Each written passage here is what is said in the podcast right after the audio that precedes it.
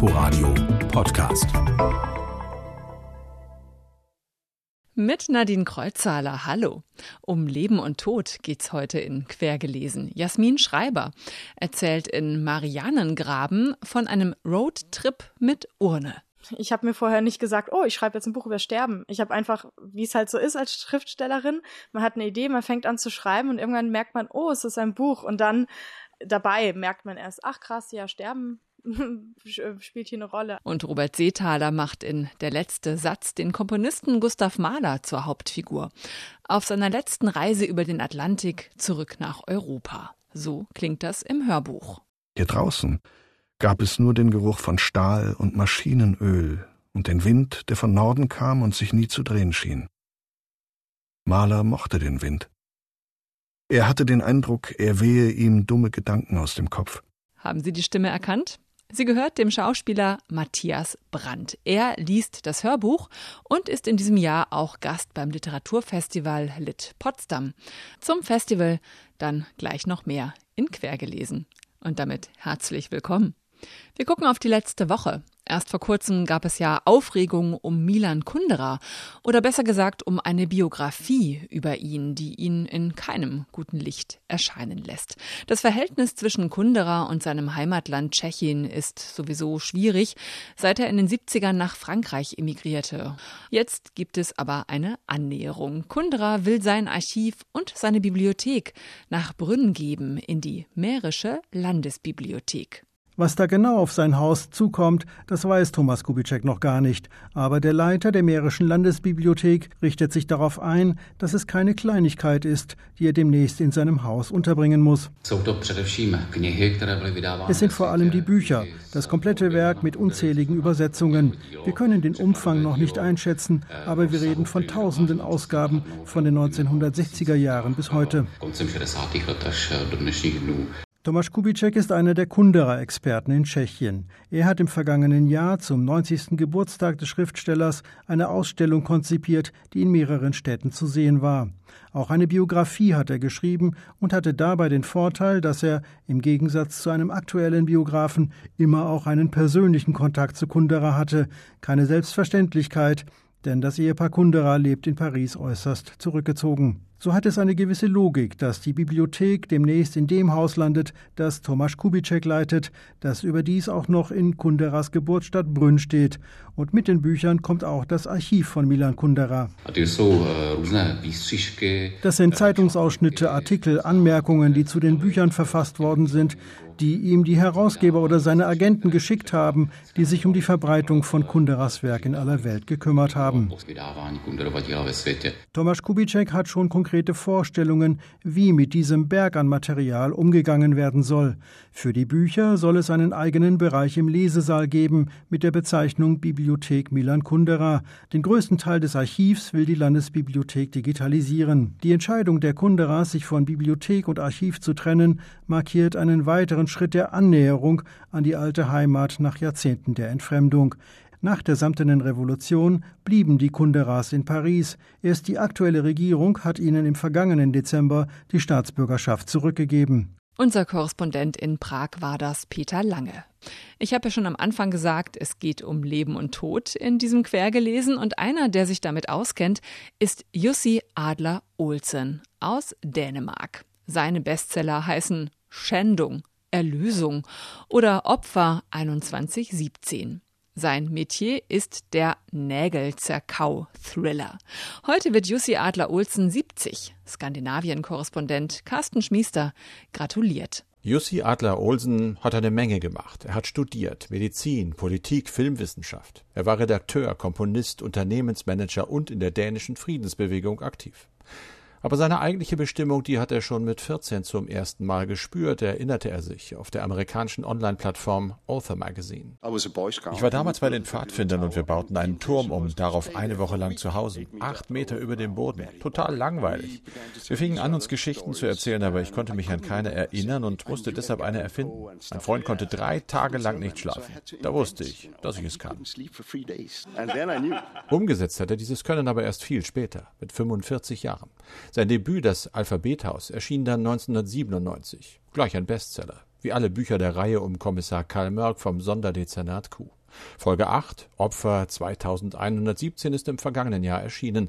Ein Thriller, das betonte Adler Olsen bei dieser dänischen Büchermesse im vergangenen Jahr. Thriller und Krimi sind zwei völlig verschiedene Dinge. Im Krimi findest du eine Leiche am Kai und musst erklären, wer es getan hat.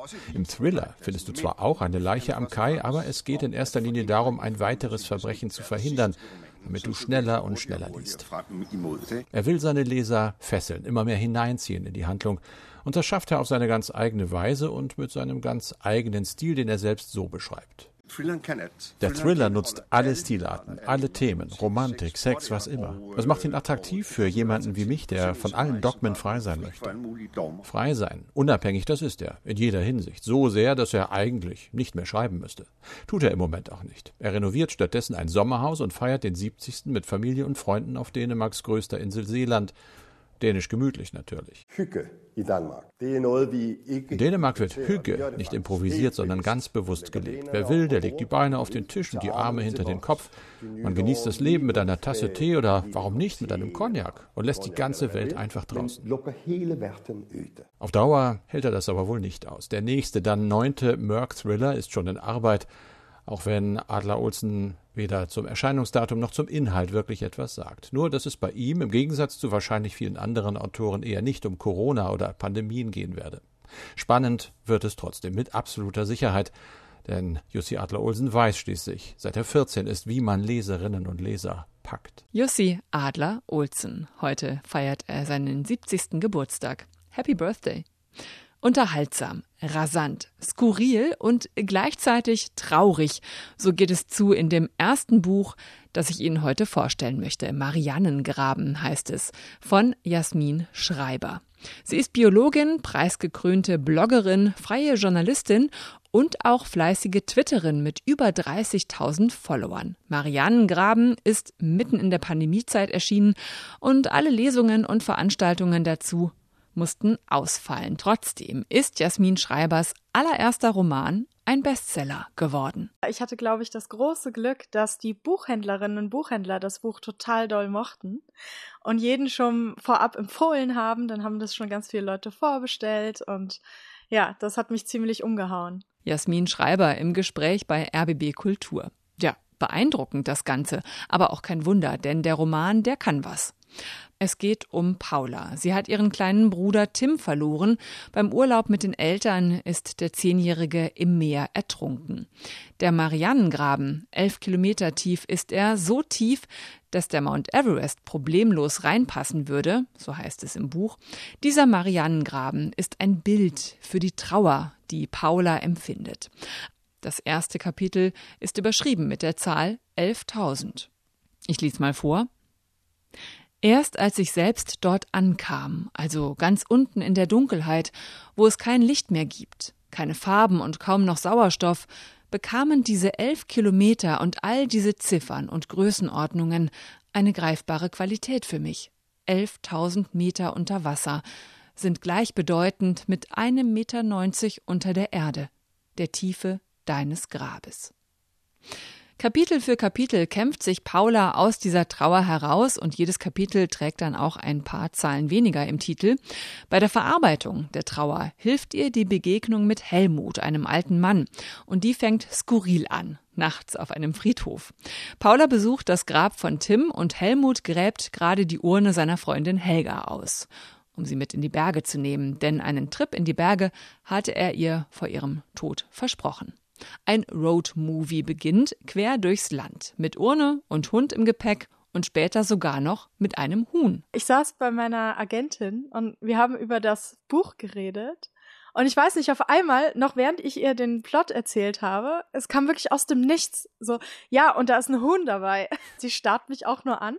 Und in dem Moment war mir absolut klar, dass da ein Huhn dabei Ich weiß nicht, wo das herkam. Und Lutz hat einen sehr, sehr großen Fankreis. Marianengraben ist ein Roman, der unglaublich das Herz erwärmt. Mal bin ich in lautes Lachen ausgebrochen und dann standen mir wieder die Tränen in den Augen. Situationskomik wechselt sich ab mit Traurigkeit und Schmerz. Und dazu sind Paula und Helmut wirklich eigenwillige Figuren, die Spaß machen. Ein Roman über das Sterben, die Trauer und die Liebe. Oder wie Jasmin Schreiber sagt, hat trotzdem für mich hauptsächlich, also beim Schreiben, mit Liebe zu tun, weil ich finde, man spürt schon immer, wenn man jemanden sehr liebt, an den Rändern dieser Liebe, dieses, was wäre, wenn die Person weg ist. Jedenfalls ein überzeugendes Debüt, Marianne Graben, erschienen im Eichborn Verlag. Gustav Mahler auf seiner letzten Atlantiküberquerung von New York nach Europa 1910. Darum geht's im neuen Hörbuch von Robert Seethaler, Der letzte Satz. Und Schauspieler Matthias Brandt ist hier Gustav Mahler. Er saß auf einer Kiste aus Stahl, mit dem Rücken an die Wand eines Deckcontainers gelehnt und spürte das dumpfe, gleichmäßige Hämmern der Schiffsmotoren unter sich. Jemand hatte ihm vom Duft des Meeres erzählt, aber es roch nach nichts. Sein Körper will nicht mehr, während sein Geist am Leben hängt. Mahler blickt zurück auf sein Leben, auf Stationen seiner Karriere, seine große Liebe, auf Verlust und Schmerz. Er ist einer der berühmtesten Dirigenten seiner Zeit, ein Genie, aber auch ein autoritärer Berserker am Pult und nicht unbedingt sympathisch. Die Musiker hatten Respekt vor ihm und eine Heidenangst. Und das war gut so denn die meisten von ihnen waren ganz eindeutig phlegmatische und kunstferne Ahnungslose, kaum in der Lage, eine Geige von einer Bratsche zu unterscheiden. Es ist auch die Geschichte einer großen Liebe, die bitter endet. Er sehe sie nicht, so wirft Alma ihm vor, auf dieser letzten Überfahrt auf dem Schiff von New York nach Europa. Längst wird Alma von Walter Gropius umworben, den sie später nach Malers Tod tatsächlich heiraten wird. Maler weiß von Gropius. Ich bin eifersüchtig. Ich hasse dich. Und ich liebe dich. Du bist mein Licht. Mein Gott, bist du dramatisch. Ich bitte dich nur um eines. Lüg mich nicht mehr an. Erzähl mir von ihm. Sag mir, wie er ist. Er ist ein Mensch. Er bewegt sich und spricht. Er atmet. Alma bleibt bis zum Schluss bei ihrem sterbenden Mann. Ein bisschen mehr Seegang hätte dem Buch gut getan, mehr Szenen, weniger Innenschau. Aber alles in allem ist der letzte Satz ein stimmungsvolles Porträt von Gustav Mahler und ein sommerliches Hörbucherlebnis voller Melancholie, auch durch die Interpretation von Matthias Brandt. Der letzte Satz von Robert Seethaler als MP3-CD bei Roof Music und als gebundenes Buch bei Hansa. Matthias Brandt. Vielen dürfte er ja noch bekannt sein als Polizeiruf 110 Ermittler im ersten.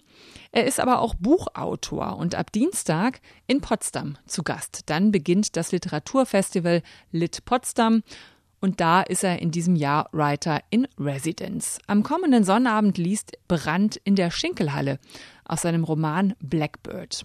Darin geht es um eine Jugend in der Provinz in den 70ern. Und die waren auch schon in seinem Erzählungsband Raumpatrouille Thema.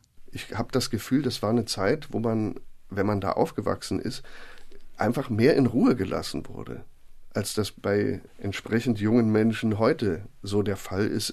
Und das habe ich als wahnsinnig positiv in Erinnerung, dass es so viel Zeit und Raum gab, die nicht vorgegeben waren und die einerseits von mir selbst auszufüllen waren oder eben nicht auszufüllen waren. Ich mag eigentlich so Zustände auch immer ganz gerne, wo es nicht weitergeht, mal gerade. Über seine Arbeit als Schauspieler spricht er auch auf dem Lit Potsdam. Mit Regisseur Christian Petzold unterhält er sich am Donnerstag im Schierhof in der Schiffbauergasse über ihre gemeinsame Arbeit an der Literaturverfilmung Transit. Am Dienstag startet das Festival in der Villa Quant und ein weiteres Highlight ist die Fotoausstellung Orange von Orhan Pamuk. Der türkische Schriftsteller zieht seit Jahrzehnten mit seiner Kamera durchs nächtliche Istanbul und fängt ein, wie sich seine Heimatstadt verändert hat. Zu sehen ist das im neuen Fotobildband im Steidel Verlag und eben in der Ausstellung im Kunstraum Potsdam in der Schiffbauergasse 4D. Zu sehen bis zum 9. August und die Vernissage, die ist am Mittwoch um 19 Uhr. Das war quergelesen. Als letzten Satz gibt es wie immer den ersten aus einem aktuellen Roman mit auf den Weg. Diesmal passenderweise aus Der letzte Satz. Da konnte ich doch nicht widerstehen. Den Kopf gesenkt, den Körper in eine warme Wolldecke gewickelt, saß Gustav Mahler auf dem eigens für ihn abgetrennten Teil des Sonnendecks der Amerika und wartete auf den Schiffsjungen. Alle Infos zu Quergelesen und die Sendung zum Nachhören gibt es auf inforadio.de. Ich bin Nadine Kreuzzahler. Schönen Sonntag wünsche ich. Inforadio Podcast.